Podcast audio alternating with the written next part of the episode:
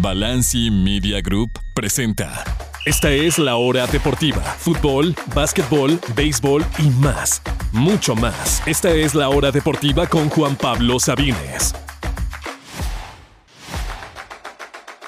Bienvenidos, bienvenidos a todos a la hora deportiva. En este miércoles 22 de noviembre hay que hablar de la selección mexicana. Ya estuvimos anoche en el Azteca. Hay mucho, mucho que comentar. Podría hablar una hora entera de lo que pasó y lo que no pasó anoche en el partido entre México y Honduras, pero intentaremos resumir brevemente lo bueno y lo malo de lo que pasó anoche de la clasificación de último minuto de México a la Copa América y a las semifinales de la Nation League. Hablaremos también de lo que nos dejó esta fecha FIFA, quienes ya pasaron a la Euro, qué pasó en Sudamérica, específicamente en el Maracaná entre Brasil y Argentina. Y como cada miércoles hablaremos de las conclusiones de la semana ahora 11 de la NFL. Hablaremos un poquito de Kansas City, de Pittsburgh, de Nueva Inglaterra aquí en la hora deportiva. Acompáñenos en Radio Chapultepec 560 AM en la Ciudad de México o bien a través de EXA 98.5 FM en Tuxtla Gutiérrez, Chiapas. Les recuerdo que pueden escuchar toda la programación de ambas emisoras gratis en cualquier parte del mundo, no importa dónde estén,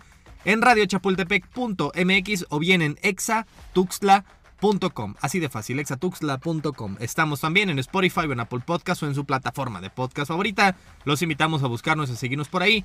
Busquen simplemente La Hora Deportiva con su servilleta Juan Pablo Sabines. Vamos de una vez a comenzar con lo que pasó anoche. Y bueno, más allá de en sí de lo que pasó en el partido, lo que quiero hablar es de la influencia de los medios y de las redes en la mente del mexicano. Ayer en el Azteca, la gente estaba apoyando al 100. Eso sí, hubo una, un, no diría un negrito en el arroz, había una chinche en el arroz de la que voy a hablar en un momentito, pero en general el público se portó muy bien, estaba apoyando, estaba metiéndose con los de Honduras, generando esa presión, que es lo que se supone que necesita el Azteca y que la verdad tiene mucho, mucho tiempo que no veíamos un partido así tan importante de México oficial en el Estadio Azteca con ese lleno. De hecho, dicen que el gol de Edson Álvarez es el más gritado desde aquel de Sabá en 2009 contra Estados Unidos. Algunos decían, bueno, es que la final de Cruz Azul América en 2013, bueno, les recuerdo que en esa ocasión casi la mitad del estadio era del azul. Aquí era un 99.9% de mexicanos. Había uno que otro hondureño, sí, por ahí, afortunadamente. Me dio gusto ver a uno que otro hondureño, pero el estadio completo, casi lleno, irrumpió cuando Edson Álvarez metió ese gol al 90 más 9. La cuestión es que la gente estaba contenta, estaba celebrando, estaba tomando, había niños, había mujeres, había viejitos, había todo, y eso que había lluvia, y eso que había bastante frío, y eso que acabó a las once y media de la noche. No importó, la gente estaba contenta, todos contentos con el pase, celebrando los goles, celebrando los penales, celebrando al equipo, aplaudiéndoles al final, todos estaban contentos. Y la verdad con esa impresión me quedé yo, hasta que, después de pasar un rato bajo la lluvia y en el tráfico, llega uno a casa, se mete a redes y resulta que lo que opina la gente en las redes es totalmente distinto. La gente está diciendo, es que es un robo para Honduras, no se vale los minutos y no se vale los penales repetidos. Y yo digo, ¿qué pasó? ¿Por qué alguien viendo solamente el partido puede tener una opinión? Pero si lo estás viendo en la tele o estás viendo los comentarios de las redes sociales, tienes otra totalmente distinta. No entiendo. Bueno, sí entiendo. Es la influencia de los medios, pero la diferencia de opiniones, la diferencia de percepciones es brutal. Amigos, no se dejen influenciar. Los que estábamos en el estadio, nadie, nadie se estaba quejando de los minutos añadidos. Todos pensamos que hasta eran pocos. Nadie se quejó de los penales porque sí, no tuvimos la repetición necesariamente, pero vimos cómo el portero de Honduras se adelantaba. Nadie se quejó. Pero cuando estás en la tele influenciado estás en las redes, eh, Twitter específicamente o X, influenciado por lo que dice la gente, pues entonces tu opinión cambia, tu opinión es distinta. No se dejen influenciar amigos. Genuinamente Honduras perdió todo el tiempo posible. Específicamente el portero Mengíbar, que le aplaudo por su temple, porque la verdad es esos porteros que tienes en tu equipo y lo amas y es tu rival y lo detestas. La verdad es que todo México detestó a ese portero, pero hizo exactamente lo que tenía que hacer cada que tenía el balón, no importa si le llegara rodando, se tiraba al piso y perdía un minuto. Todas las veces. Perdieron de los nueve minutos que eran de compensación, fácilmente tres eran de los hondureños tirados en el piso. Era lógico, era lo justo que el árbitro agregara tanto. No es un robo, no es hasta que anote México. es lo justo. Genuinamente los hondureños es lo que tienen que hacer, no es queja necesariamente, pero es lo que hicieron. Perdieron todo el tiempo posible. Hicieron que el partido no se jugara. Estaban totalmente atrás. El primer tiempo tuvieron algunas aproximaciones que si cualquiera de esos goles cae y se acaba el partido, México no iba a meter cuatro ni aunque llegaran otros, otras cuatro horas de encuentro. Pero en el segundo tiempo se echaron totalmente atrás y fue perder tiempo y México intentar encontrar la forma de anotar por centros, pocos tiros realmente de fuera del área, intentando que Santi o que Julián Quiñones se voltearan y le dieran a alguien más, hasta que cayó el gol. Y cayó en el momento que tuvo que caer con justicia, porque México lo intentó más y porque los hondureños perdieron absolutamente horas enteras tirados en el piso y era lo justo que se agregara tanto. Y después en los penales, el portero se adelanta dos veces. Sí, yo sé que es algo que no habíamos visto nunca, que un mismo penal se repitiera tres veces o casi nunca. Pero otra vez, ahí voy a lo mismo. Es lo justo. ¿Por qué la gente está hablando de un robo? Sí, si lo dices así, ah, México anotó hasta el minuto 101 y al chino Huerta le repitieron dos veces el penal que había fallado y hasta que lo metió ya fue el bueno. Si lo dices así, claro que te vas a enojar, pero si ves que es lo justo, si ves que genuinamente se necesitaban agregar esos minutos y se necesitaban repetir esos penales, entonces ¿por qué veo tanta histeria colectiva, eh, tanto enojo contra nuestra propia selección? Ni siquiera a los hondureños los veo tan enojados como a los mexicanos. Es más, creo que el árbitro estaba apoyando más a los hondureños. Los hondureños, cualquier ocasión que tenían el balón, se tiraban y era falta. Demasiado permisivo el árbitro con los hondureños. Para mí el arbitraje fue apoyando a los hondureños. Llego a casa y resulta que no, que fue un robo a favor de México. Yo digo, ¿en qué momento? Realmente veamos el daño que hacen las televisoras y las redes. Y claro que vende más. Si yo viniera aquí a decirles, es que México es una vergüenza, es un robo en despoblado. Sí, tendría más, más vistas o más likes o lo que sea. Pero eso no sería decirles la verdad. Sería ser escandaloso, sería ser mentiroso, porque no fue lo que pasó, no fue lo que yo vi con mis ojos sin la influencia de Azteca o de Televisa o de arroba Panchito, quien sea. Hablemos ya muy brevemente del partido. La gente pedía primero un jugador que era el chino. La gente gritaba por el chino. Entró y la verdad es que lo hizo bien aunque tiene mucho que aprender. A veces ni siquiera volteaba a ver a los jugadores, solo intentaba llevarse a tres o cuatro. No puedes llevarte a tres o cuatro en cada jugada. Lo intentaba, algunas le salían, algunas no. Creo que creo que tiene mucha habilidad y creo que confía demasiado en sí mismo. Tiene una eh, eh, seguridad en sí mismo hasta exagerada. Necesita un poquito calmarse y él tomar mejores decisiones. Pero de que el chino es un gran talento que ahora descubrimos y que la gente está pidiendo a gritos con todo lo que pasó en ese último penal, me parece que fue de lo mejor del encuentro. Muy bien Luis Ángel Malagón. Alguna gente está diciendo, ya, ¿qué no Ochoa por Malagón? No, es un buen partido de Malagón, claro que sí. Es un buen inicio. Es el primero realmente que le vemos así con la selección mexicana. No pasó así el, viernes en la noche. Bien Malagón se aplaude, pero de ahí a ganarle su lugar a Ochoa, yo diría que hay que darle algunas oportunidades más y hay que darle un tiempo más. Me gustó mucho Romo, lo poco que jugó, me gustó mucho Edson Álvarez, más allá del gol fue el líder del encuentro, el líder de la selección. Bien Jorge Sánchez, mucho mejor que Julián Araujo, de lo poco que vimos. Y para mí, me sorprendió ver que en Sofascore el mejor del partido, uno de los mejores, fue Chucky Lozano. Para mí el peor del partido, no de Honduras o de México, en general de todos los jugadores que pisaron la cancha fue Chucky Lozano. Es que genuinamente Chucky no te aportaba absolutamente nada. Cada que la tenía intentaba tirar de fuera y la volaba, o intentaba tirar un centro y pegaba en el primer defensor, o salía no hacía nada bien el Chucky, perdía la pelota, nada bien le salió al Chucky. Me sorprende muchísimo ver que la gente lo coreaba y que Sofascore dice que fue el mejor. Para mí, por mucho, el peor del partido fue Chucky Lozano. La verdad es que también los delanteros no pudieron hacer nada. Cada que tenía el balón, ya sea Henry o Santi o Quiñones, tenía tres hondureños y siempre recibían de espaldas. No tuvieron ocasiones claras de gol, salvo un par que tuvo Quiñones que la gente le está tirando por ello. Bueno, es un par de ocasiones, sí las falló, por eso ya no lo vamos a llamar nunca. No, en absoluto. La verdad es que hubo muy, muy pocas aproximaciones. Y ven, al final quien metieron, quienes metieron los goles fueron los mediocampistas. Luis Chávez, que otra vez aparece. Luis Chávez muy bien también.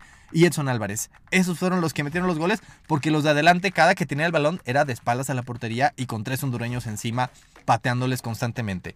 Así que, como decíamos, el la chincha en el arroz es el grito homofóbico que apareció y apareció y apareció. Y a pesar de que en el estadio dijeron advertencia, se puede suspender el partido, la gente lo tomó como un reto.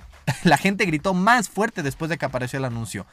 es muy triste. Es muy triste ver que la gente no entiende y que lo toma como juego. La gente de verdad estaba divertida, no estaba enojada, no estaba poniéndose de acuerdo necesariamente, solamente lo hacía porque les parecía divertido. No entienden la gravedad del asunto, que es un grito homofóbico, que no está bien. Hay muchos otros gritos que podemos decir, o chiflidos, o lo que quieran.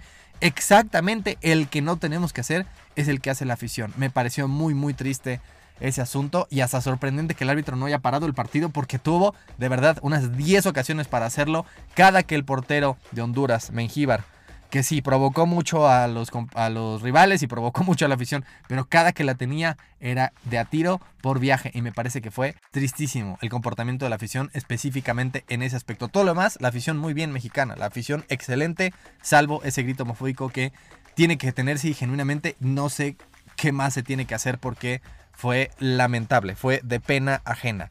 Y por último, por último, ya para concluir, este fue el último partido de la selección mexicana en el Estadio Azteca hasta básicamente la Copa del Mundo del 2026 y la verdad es que con dos años y medio para prepararse no sé si va a ser suficiente. El Azteca se cae a pedazos.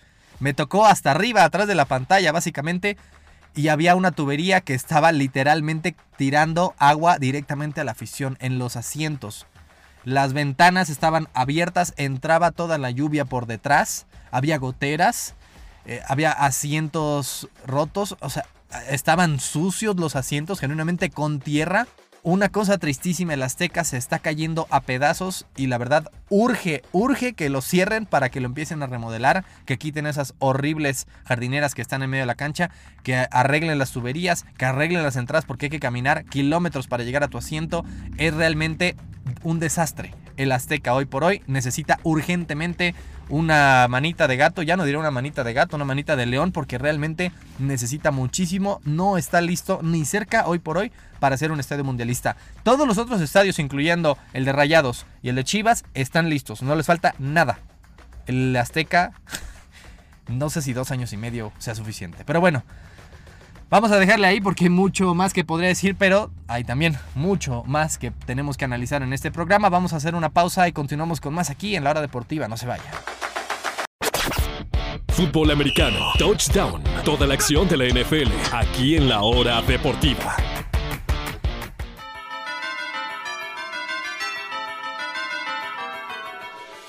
Ya estamos de regreso aquí en la hora deportiva en este miércoles 22 de noviembre y es hora de hablar como cada miércoles de las conclusiones tras la semana ya 11 de la NFL. Mañana es Día de Acción de Gracias y saben lo que significa. No, no sé el contexto histórico necesariamente. Significa que hay tres partidos de NFL en jueves. El tradicional de los Leones de Detroit, que será ante Green Bay el de la tarde tradicional también de los Vaqueros de Dallas que será ante los Comunistas de Washington. Y en la noche el estelar y me parece por mucho el mejor de los tres San Francisco contra Seattle. Y también por primera vez en la historia tenemos juego en Black Friday es decir en viernes que será Miami contra los Jets de Nueva York. Cuatro partidos divisionales entre mañana y pasado mañana. Preciosa semana. ¿cómo nos fue? En las cinco favoritas. Muy brevemente le atinamos a dos. Dallas cubrió la línea ante las Panteras, no había ninguna duda de ello. Los Gigantes les dije que iba a ser un partido mucho más parejo. La línea era de 10 y medio y aún así terminaron ganando. Los que me quedaron mal definitivamente son los jefes de Kansas City, los Halcones Marinos y los Leones de Detroit que ganaron pero no cubrieron la línea. Y bueno, de Kansas City precisamente es de quien quiero hablar porque ellos han mostrado la importancia de un coordinador ofensivo, de un coordinador en general. El año pasado Mahomes fue líder de la liga en yardas, más de 5000. Fue MVP de la liga y fue campeón del Super Bowl. Este año está muy lejos de ser líder en yardas. De hecho, estadísticamente ha sido el peor año de Mahomes en su carrera. Está muy lejos de ser el MVP, a pesar de que realmente no hay nadie que hoy por hoy se lo, se lo merezca llevar y su ofensiva ha en general mortal. Vaya, mucha gente habla de la falta de armas. Y sí, claro que le faltan armas a este equipo de Kansas City. Porque lo único confiable que tienen es Travis Kelsey. Y hasta él suelta balones o deja caer pases. Como pasó el lunes por la noche ante Filadelfia. Pero la realidad es que las armas son casi las mismas del año pasado. La única diferencia es Juju Smith Schuster. Nadie me puede decir que porque no está Juju es, es, que Kansas City no ha lucido tan bien ofensivamente. Pero ¿saben quién sí lidera la liga en yardas este año? Es Sam Howell. De los comandantes de Washington, de ese equipo tan mediocre. ¿Por qué viene al caso? Preguntarán ustedes. Porque el coordinador ofensivo de Washington es Eric Bienemy, el mismo que fue coordinador ofensivo de Patrick Mahomes durante toda su carrera desde que llegó a Kansas City.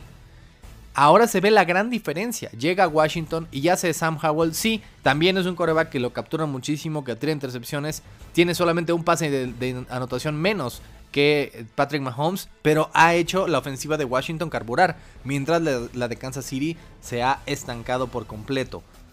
Y Matt Nagy es un buen coordinador para mí. Fue un buen coach en Chicago, mucha gente le tira, pero llegó a playoffs dos veces con Mitchell Trubisky, que no es poca cosa. Vaya, un par de ajustes creo que eh, de Kansas City a la ofensiva y podrán estar bien, sobre todo con esta defensiva que también es al mismo tiempo la mejor que ha tenido por mucho Mahomes en toda su carrera y más si vemos también que el panorama de la AFC, pues vaya, solitos se han caído equipos contendientes como Buffalo y como Cincinnati ya están fuera de la jugada casi por completo. Eso le ha abierto el panorama a Kansas City, le ha quitado opositores e insisto, con esta defensiva no necesitan hacer mucho. Sigue siendo la única defensiva que ha permitido 21 puntos o menos en cada uno de los partidos del año. Ninguna otra lo ha hecho. Ni la de Baltimore ni la de Cleveland, que son las dos mejores de la NFL en estos momentos. Por ahí está allá arriba la Kansas City. Pero de que están extrañando a Eric Bieniemy por completo. Que esta ofensiva de Kansas City ha lucido muy muy lejos de, los de lo que nos tiene acostumbrados. Que han dejado caer pases facilísimos. Vaya, esto es preocupante por completo para los jefes de Kansas City. Y bueno, para concluir quisiera hablar de dos franquicias históricas, las únicas que tienen más anillos de los que caben dedos en una mano, los Patriotas de Nueva Inglaterra y los Acereros de Pittsburgh. Es tristísimo que hace unos años tenían a jugadores mm, de Salón de la Fama como Tom Brady y como Ben Roethlisberger y hoy tienen una lágrima por completo. Mac Jones, ya lo sabemos, ya fue banqueado oficialmente Falta ver todavía si estarán Sapi o Cunningham este domingo en el Toilet Bowl, como se le conoce al duelo que tendrán ante los gigantes, el duelo por Caleb Williams básicamente. Pero en el caso de Pittsburgh, ellos tienen que ya volver a comenzar. Vaya, Kenny Pickett la había lucido bien a ratos en su campaña de novato. Y la verdad es que yo pensé que iba a tener éxito pese a sus diminutas manos. Pero ha sido una regresión total. Solo tuvo 106 yardas, 77 si contamos todas las capturas que recibió, sin anotaciones, no te ofrece absolutamente nada y está desperdiciando una defensiva de élite, comandada por TJ Watt. Los Steelers son competitivos y puede que con todo y todo se metan a playoffs, pero no llegaron a ningún lado con Kenny Pickett y esta franquicia se merece regresar a campeonatos de conferencia Super Bowls y eso no lo van a hacer con un quarterback tan mediocre como Kenny Pickett. Vaya, eh, son una vergüenza tanto Mac Jones como Kenny Pickett para las franquicias con más anillos en la NFL y es un caso estilo Zach Wilson, es un mariscal que tomas en la primera ronda, que confías en él, que tiene flashes en su primera temporada, pero que te quedas tanto con él detrás dos temporadas, tres temporadas, que simplemente ya sabes que no va a resultar, pero por no aceptar que te equivocaste y que no es el mariscal del futuro, es que sigues con él. La verdad es que Kenny Pickett, Mac Jones, Zach Wilson, todos ellos son una vergüenza para sus franquicias y creo que Pittsburgh tiene que volver a comenzar. Y con eso hacemos una pausa, vamos a tomar un respiro, escuchemos una canción y continuamos con más aquí en la hora deportiva, no se retire. Continúa la acción en la hora deportiva con Juan Pablo Sabines. Gracias por continuar con nosotros aquí en este programa de la hora deportiva de miércoles 22 de noviembre. Vamos a concluir el programa de hoy, vamos a concluir la última fecha FIFA del año con lo que nos dejó esta fecha principalmente en eliminatorias de la Euro y también rumbo al Mundial en Sudamérica. Comenzamos en Europa porque ahora sí ya terminaron todas las eliminatorias. Todos los grupos ya se definieron, ya tenemos a 21 de 24 selecciones de la Euro 2024 definidas. Será Alemania, obviamente, como la organizadora. Bélgica, Francia, Portugal, Escocia, España, Turquía, Austria, Inglaterra. Esos ya habían conseguido su boleto antes de esta fecha FIFA. Lo habían conseguido hace unos días Hungría, Eslovaquia, Albania. Y ya entre sábado, domingo, lunes y ayer, ya fueron los últimos, consiguieron su boleto el resto de equipos. Eslovaquia, Albania, Dinamarca, Suiza, Rumania, Serbia, República Checa, Eslovenia y de último minuto, pero pudieron conseguir su boleto, Holanda, Italia y Croacia. Esas son las 21 selecciones hasta ahora en la Eurocopa. ¿Cuáles serán los últimos tres boletos? ¿Cómo se van a definir? Recordando que eh, hay este nuevo formato que se usó también en la Euro pasada, que será ruta Liga de Naciones de la UEFA. Eso le da chance, digámoslo así, a un equipo de una categoría menor de poder tener un boleto. Es decir, la ruta A, los equipos de una liga más alta. Eh, se jugarán entre sí un boleto entre estos cuatro equipos. Polonia, Estonia, Gales y Ucrania. Eso se jugará, el todos estos partidos de hecho se jugarán el 21 de marzo. Jugarán como unas semifinales y después una final y solamente uno de ellos tiene uno de los boletos. El segundo boleto entre Israel, Bosnia-Herzegovina y por último la ruta C, digamos de los más sencillos, los más humildes, Georgia contra Luxemburgo y Grecia que ha caído bastante contra Kazajstán. Eso sería, uno de esos cuatro equipos va a terminar yendo a la Euro, así como lo hizo Macedonia del Norte, Macedonia del Norte en la edición pasada y lo hizo bastante bien. Eso es lo que nos deja esta eliminatoria rumbo al euro. Al final, ¿qué nos dejan en general esta fecha FIFA en Europa? Pues el 14-0 de Francia a Gibraltar, una absoluta vergüenza. 14-0, la victoria más grande en la historia de la selección francesa. También que Italia te hizo exactamente lo necesario para avanzar. Necesitaba ganar ante Macedonia del Norte y un empate y hizo exactamente eso en ambos partidos. Holanda también amarró su boleto con una victoria en el último partido, una goleada. Croacia también amarró su boleto con un triunfo hasta la última fecha. España gana sus últimos partidos y con ello termina como líder de grupo pese a que hubo un momento que España estaba quedándose fuera. Y por último, que Cristiano Ronaldo terminó como el segundo mejor anotador de estas eliminatorias con 10 goles. Nada mal, porque aparte se perdió algunos partidos, pero también sorpresivo que el líder en, anotaciones en esta eliminatoria rumbo a la Euro fue un jugador que pensábamos que ya ni siquiera iba a jugar con su selección y que tuvo un mundial horrible y que ha regresado de una gran forma. Estamos hablando de Romelu Lukaku de Bélgica. Fue con 14 goles por los 10 de Cristiano el líder anotador en esta eliminatoria de la Euro. Bueno, ahora sí, vámonos muy brevemente a Sudamérica que nos dejó esta sexta, quinta y sexta ronda de, eliminatoria rumbo a la, a la Copa del Mundo. Ya un tercio del camino ha pasado y tenemos que hablar de la Argentina contra Brasil. Primero fue una vergüenza lo que pasó antes del partido, otra vez violencia en las gradas. Mucha gente dirá, es culpa de brasileños, otros culpa de argentinos. Pues yo creo que es como combinar Coca-Cola con Mentos. Cuando los juntas explotan. En general, esto es lo que ha pasado. Son dos aficiones en general demasiado apasionadas, sí, eh, con lo, todo y lo bueno y todo lo malo que eso significa. Y eso es lo que pasó en la grada del Maracaná. Pensé que ni siquiera se iba a jugar el partido, no les voy a mentir, no estaba ahí porque estaba en el Azteca. Al regresar y ya ver las noticias y ver el resumen, pues ya pudimos ver que sí se volvió a jugar el partido y Argentina vence a Brasil. Y si ven los comentarios del imbécil de Álvaro Morales en Twitter, pensarían que Argentina jugó horrible y que Messi fue una vergüenza. Vaya, ¿sabían que el triunfo argentino en Brasil es la primera derrota en la historia de Brasil en su casa en eliminatorias? Solo había dos selecciones que nunca en la historia habían perdido como local en eliminatorias y una de ellas era Brasil. Hoy solo queda España.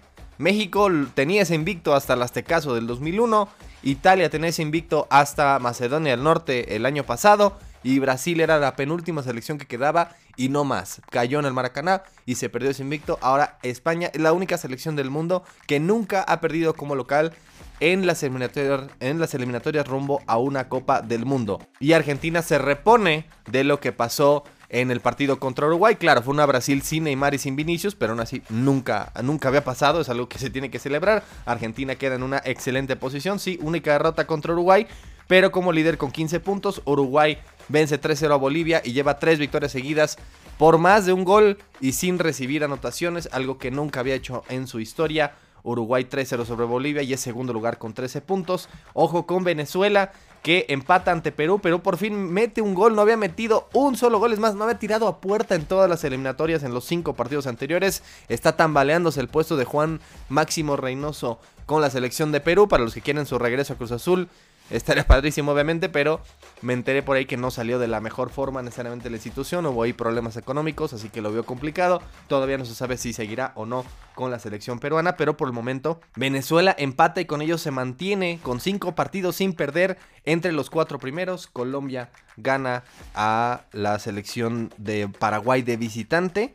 Mientras que Ecuador vence a Chile, que también está empezando de manera horrible. Así que al momento estarían Argentina, Uruguay, Colombia, Venezuela y Ecuador pasando el Mundial. Brasil es quien tendría que ir a la repesca al momento en Sudamérica. Y con eso nos despedimos, amigas y amigos. Gracias de verdad por escucharnos. Les recuerdo que estamos el viernes de regreso aquí para hablar ahora sí del play-in. que es mañana por la noche, recordando los dos partidos, León contra San Luis y, Le- y Santos contra Mazatlán. Estaremos hablando de las imperdibles del fin de semana, el top 10, las favoritas de la semana 12 de la NFL. Todo eso y más lo tendremos en la próxima edición aquí de la Hora Deportiva este viernes. Gracias de verdad a todas y a todos por escucharnos. Que tengan un excelente resto de su miércoles y también un bonito día de acción de gracias para los que celebran. Yo soy Juan Pablo Sabines y esto fue La Hora Deportiva. Toda la información del deporte nacional e internacional la escuchaste aquí en La Hora Deportiva con Juan Pablo Sabines. Esta es una producción original de Balanci Media Group.